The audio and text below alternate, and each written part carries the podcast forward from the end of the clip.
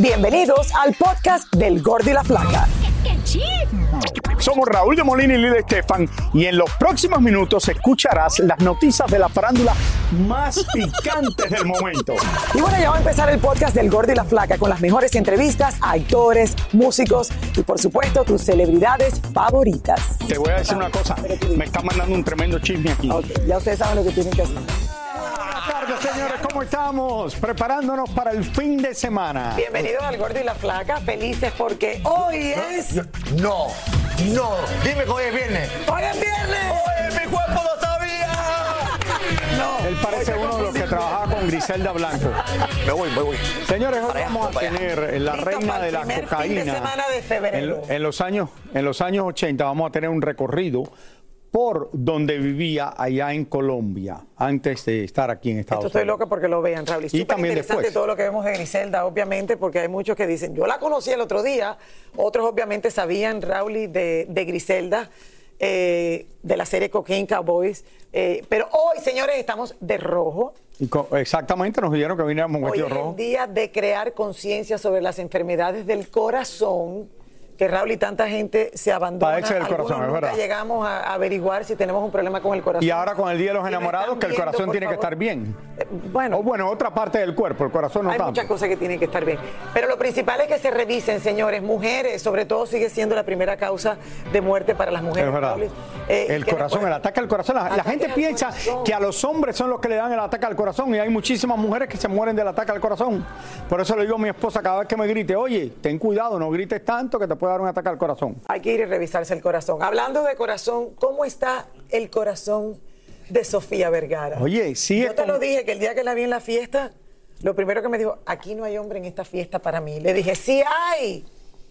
Sofía encontró el amor. No es el amor, es el un mismo hombre que la está acompañando las últimas veces que la hemos visto saliendo allá en Los Ángeles, después de que su esposo y ella se divorciaron. Se Un famoso cirujano. Cirujano. Ok, nosotros señores la cachamos nuevamente con este guapo doctor. Que no quien- es del corazón. No es del corazón, no. Cirujano plástico. Con quien, señores, se le ha visto muy sonriente varias veces. ¿Va en serio o no? Vamos a ver. Hey Sofía. Tal parece que Sofía Vergara sigue sintiendo maripositas y quiere darse una segunda oportunidad por el apuesto doctor Justin Salimán, con el que se le había visto salir varias veces y anoche volvieron a salir para cenar en un reconocido restaurante en Los Ángeles. La protagonista de Griselda llegó vestida de negro con pantalones y un sexy body negro cubierta por abrigo debido a las bajas temperaturas angelinas, mientras que el doctor la escoltaba vestido de azul y chamarra negra. Luego de un par de horas allá adentro, la colombiana salió más amable que nunca y hasta firmó autógrafos y respondió las preguntas de los paparazzis que la esperaban a la salida. Nice. ¿Te lo viste? Sí, apenas voy en el capítulo 2. Ay, ¿por qué no te lo viste todo? Ah, porque no he tenido tiempo, pero sí lo voy a terminar. Bueno, ¿de dónde cae?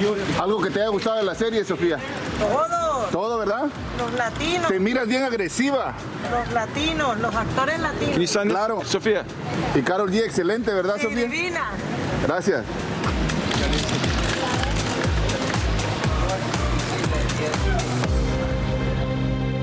Ahí la ven, Raúl. Un amigo feliz de ella que sale cena, con ella, han salido ya varias veces, los hemos visto a los dos juntos. Acabamos de decir que era un cirujano plástico, pero me dicen que no, que creen que es eh, ortopédico. No, no es cirujano plástico, es ortopédico. Es ortopédico, ¿verdad? Ya, ya. Dice que lo mejor es salir con un sí cirujano plástico.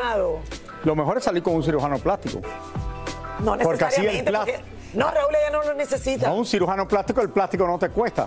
Bueno, pero no es- imagínate que sea el novio el que no lo tenga que operarla. No, eso no me gusta tampoco. La productora nuestra, Porque Mariela, haría cualquier mal. cosa por tener un cirujano plástico, se hubiera ahorrado No, una cantidad de dinero. De- después eso sale mal y puede dañar la relación. Yo no quisiese tener. Y ni decir Yelena Solano. No. Pero bueno, Yelena está casada, no puede ir con el cirujano plástico. Trató de casarse con un cirujano, pero el cirujano le dijo que no.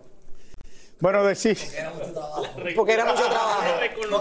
Oigan, definitivamente, señores, desde, Desde que se lanzó la serie Griselda, protagonizada por nuestra querida Sofía Vergara, los ojos del mundo se volcaron a Medellín.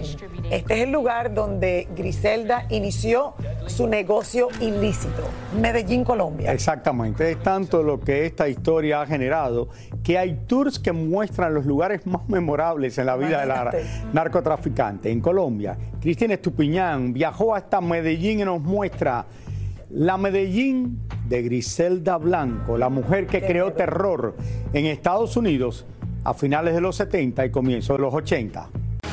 Aquí está enterrada, muy cerca de su ahijado y pupilo Pablo Escobar, el narcotraficante más temido del mundo. Y ahora, después de muertos, los dos siguen siendo de interés para cientos y cientos de turistas del mundo entero. Es tan visitada la tumba de don Pablo como la de ella, la que metió a don Pablo al narcotráfico.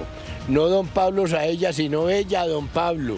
Venimos de Puerto Rico, eh, decidimos tomar las vacaciones aquí en Colombia y aprovechar para ver, pues, eh, área autóctona pues, donde estaba Pablo Escobar y, y como está la serie nueva ahora de Griselda. Vengo de la Ciudad de México y eh, bueno, Griselda Blanco fue una conexión importante con Pablo Escobar, una mujer demasiado importante que marcó su vida por lo que nos, nos, pues, nos comentaba el guía y pues una mujer eh, de muchas agallas. Para mí es como una historia bastante triste porque viví mi adolescencia en los tiempos difíciles. Entonces trato de lo más, lo poco de decir porque me llega, o sea, me, me, conmue- me conmueve porque lo viví. Viví como la ciudad, como el país sufrió, cómo sufrimos todos. Pablo, y tú ves la historia y de verdad que Y- es increíble como alguna gente piensa que es una mujer que fue importante. Obviamente fue importante en lo que hizo, pero la mayoría de la gente con que tú hablas dice, me da sentimientos encontrados porque es una historia, o sea, demasiado fuerte pensar que una mujer tuvo que vivir así, que sus hijos tuvieron eh, que vivir, ¿me entiendes? Todas estas condiciones, a pesar de que te dicen, era- como te dice ahora Michael Corleone, eh, eran reyes, o sea, los hermanos eran reyes, obviamente por la droga, por el dinero que hicieron, pero, pero vivieron mal en muchas ocasiones. Pero tú viste que hay una pasar. fascinación con tanto con Pablo Escobar alrededor del mundo como con Griselda Blanco ahora. Y lo que dijo el señor que estaba allí frente a la tumba de Puerto Rico, que gracias a la serie que termina de salir, le estaba visitando esto ahora, por Ah, el no, claro, interés que hay. serie, claro. Entonces la gente que van a ir ahora a Colombia van a decir, oye, queremos ver el tour de Griselda Blanco porque se ha convertido en un tema extremadamente popular. Yo veo la serie, o sea, me falta el último capítulo, ya te lo he dicho, lo voy a ver este fin de semana. No me digas que todavía no lo has terminado de ver. No, si le prometí, Lili, estamos un grupo y tenemos. No, no, Raúl, y ya este Yo fin me la vi, semana- te lo dije en una noche y tú sigues esperando. Bueno. Ay, no, qué rico esperar y verla. Pero, pero al final, lo que digo es que no es que es una. Qué importante fue. No, yo creo que al final, no sé. A ver, y les cuento de que los fanáticos están felices de Shakira y de Piqué porque ambos están de cumpleaños y aquí les van los mensajes.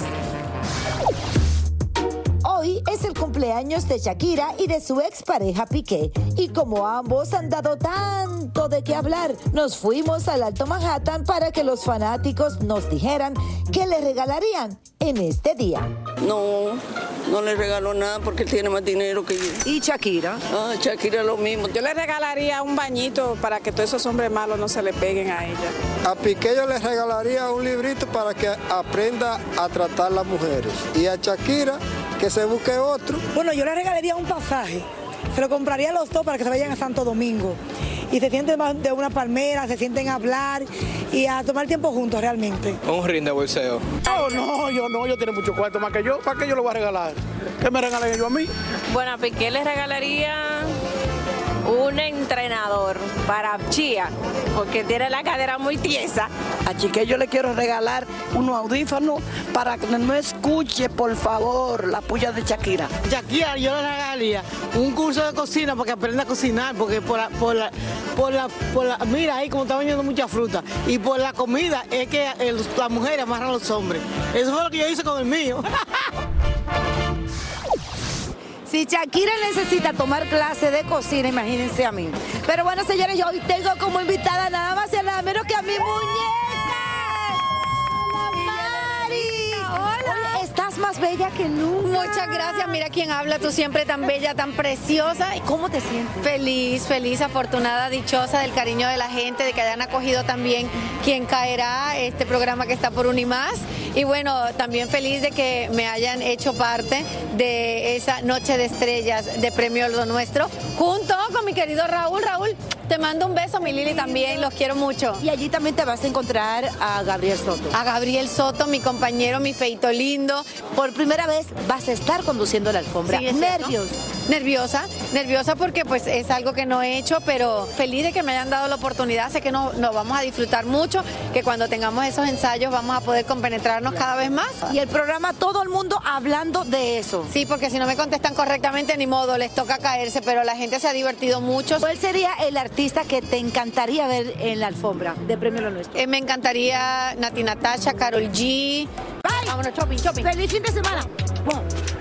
Gracias, Yerene, y un beso a Damari que luce espectacular con ese abrigo que tiene blanco. Qué linda está, ¿verdad? Bello, y la vamos a tener en la alfombra de Premio Lo Nuestro este año. Invitada especialmente. 22 de febrero, 7-6 Centro, aquí en vivo por Univisión con los cantantes más importantes de la música latina. ¿Qué onda, banda? Somos el bueno, la mala y el feo y te invitamos a escuchar nuestro podcast. Acompáñanos y pasa un rato agradable. Ríete y ponte a llorar con nuestros chistes y no te pierdas las mejores trampas y enchufadas. Así que ya lo sabes, descarga la aplicación de Euforia, busca nuestro podcast y accede a todo el contenido que tenemos para ti. El bueno, la mala y el feo. Puro show. Y ahora regresamos con el show que más sabe de farándula, el podcast del Gol de la Plata. Laura Bozo ha sido generadora de controversias tanto en los shows de televisión donde ha trabajado eh, como en su vida personal. En su reciente visita por la Madre Patria, señores, no podía ser diferente y sucedieron varias cosas allá. Bueno, cosas de las cuales ella misma nos cuenta. Y no se pueden perder lo que dijo de Yailin, la más viral. Su madre y hasta Noel agarró parejo. Vamos a verlo. Después de estar cinco meses en España, Laura Bozo regresó a México y estuvimos en el aeropuerto para recibirla y felicitarla, por supuesto, porque hasta desnuda salió en las pantallas de la madre patria. Me bañé desnuda, eh, sí he hecho cosas que nunca me hubiera atrevido a hacer, la verdad. Y me sentí tan segura de mí misma que salí así, sin maquillaje, como me ven. Ya no me importa tanto, la verdad, salir así sin maquillaje. Digo, bueno, es mi cara. eh, cuando me arregle me verán mejor, me voy a hacer mis retoques en la cara de cirugía, algunas cositas. Pero eh, creo que si hay algo que me, me ha dado España, es una seguridad en mí misma que había perdido. Pero no todo fue color de rosas en España, porque la señorita Laura hasta fue asaltada en un cajero automático. Había que pagar una cosa en efectivo, tuve que ir al cajero y sí, se me paró un- una persona muy alta atrás y obviamente lo que quería era sacarme el dinero, pero yo tengo reacciones locas, entonces la gente allá se reía mucho, ¿no? Porque me volteé y empecé a darle gritos al hombre, desgraciado, fuera. Y con mis gritos salió gente y ahí fue que me logré porque allá la gente es muy solidaria. En Madrid no es que te dejan tirada si te ven mal, no. Ahí la gente va y te ayuda. Teníamos que preguntarle si es cierto o no que había acusado a Belinda. A ver, yo no he acusado a Belinda. Yo la recomendé a una joyera, que es la que me vende las joyas a mí, y ella le quedó debiendo muchísimo dinero. Frente a eso yo había firmado un aval, y frente a ese aval me estaban cobrando a mí. Y yo lo único que quise fue que por el amor de Dios se pagara esa deuda, eso es todo. ¿Y sabes si ya se pagó? No se pagó. Por último, para no cambiar lo de siempre, nuestra amiga opina claro y directo en el caso de Yailin, su madre y hasta habló de Anuel. Mira, yo fui muy clara. A mí Yailin me produce una ternura porque es una niña que ha sido prácticamente abandonada de niña. Prácticamente no, ha sido abandonada. Y que venga esa señora, esa señora que se dice madre, porque ni la M tiene de madre, eh, a querer por dinero sanguijuela, a querer quitarle a la bebé. ¿Qué autoridad moral si no supo ser madre? ¿Con qué autoridad moral? Igual que el otro, el Anuel. Ahora ya es papá.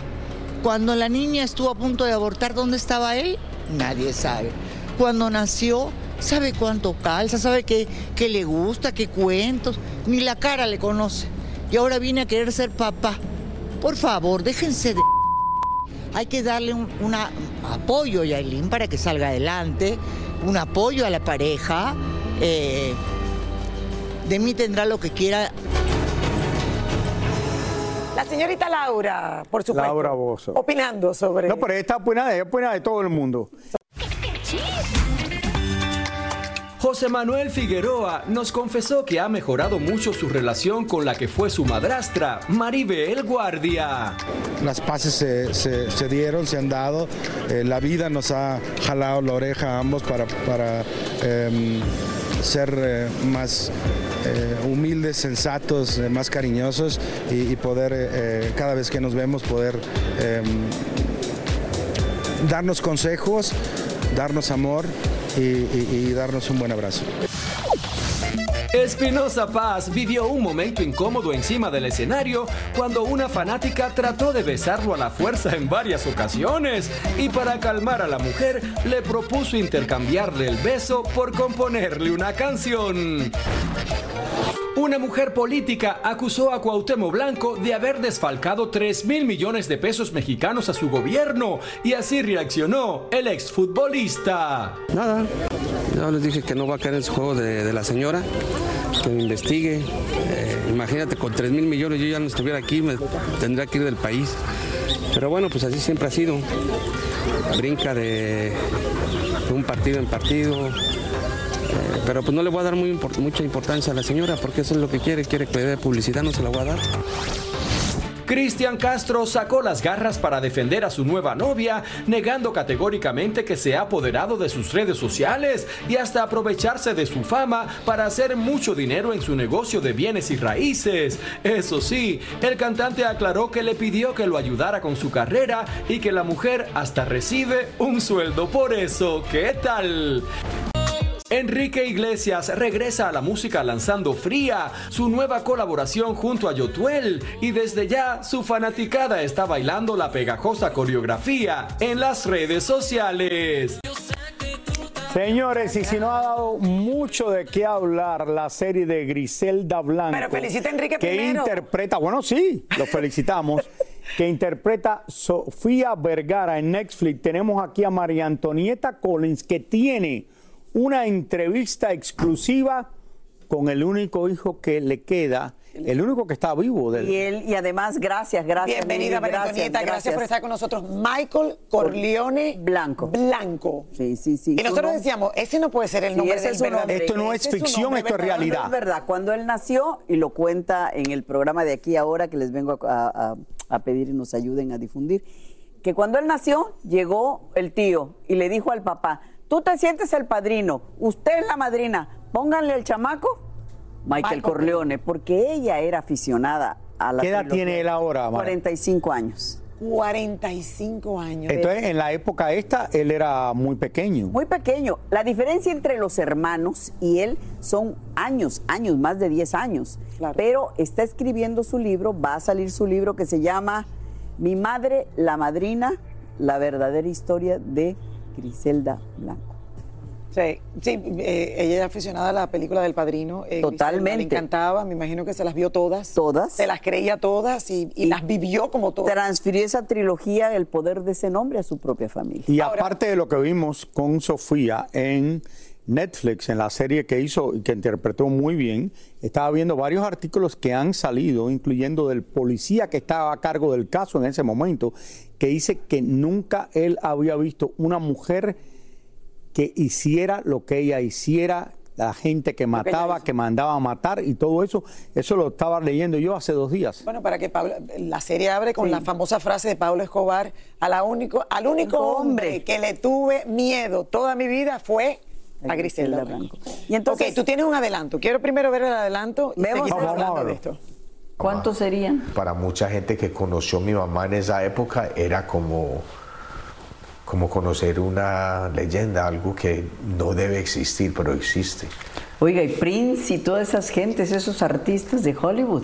Hablo mucho de eso en mi libro, de la relación de la época, los tardes 70, temprano 80. ¿Conocieron artistas? Oh, claro, mi- mi- mis hermanos eran el creme de la creme en Beverly Hills, en San Francisco, en Miami.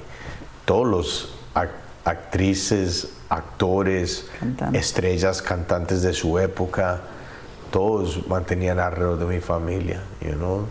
Yo me acuerdo teniendo ropa o regalitos que, que nos mandaban, you know, Prince, Michael Jackson. Hablo de eso mucho. Prince y Michael Jackson. Claro, amigos de la familia, pues no amigos de todos los días, pero me acuerdo yo viendo, viéndolos en las casas en California, claro. Ahora, ¿tú crees que Prince y Michael Jackson sabían quién era Griselda Blanco en ese momento? Yo creo que sí. ¿Tú crees que sí? Bueno, yo creo que sí era difícil no imaginarlo, ¿no?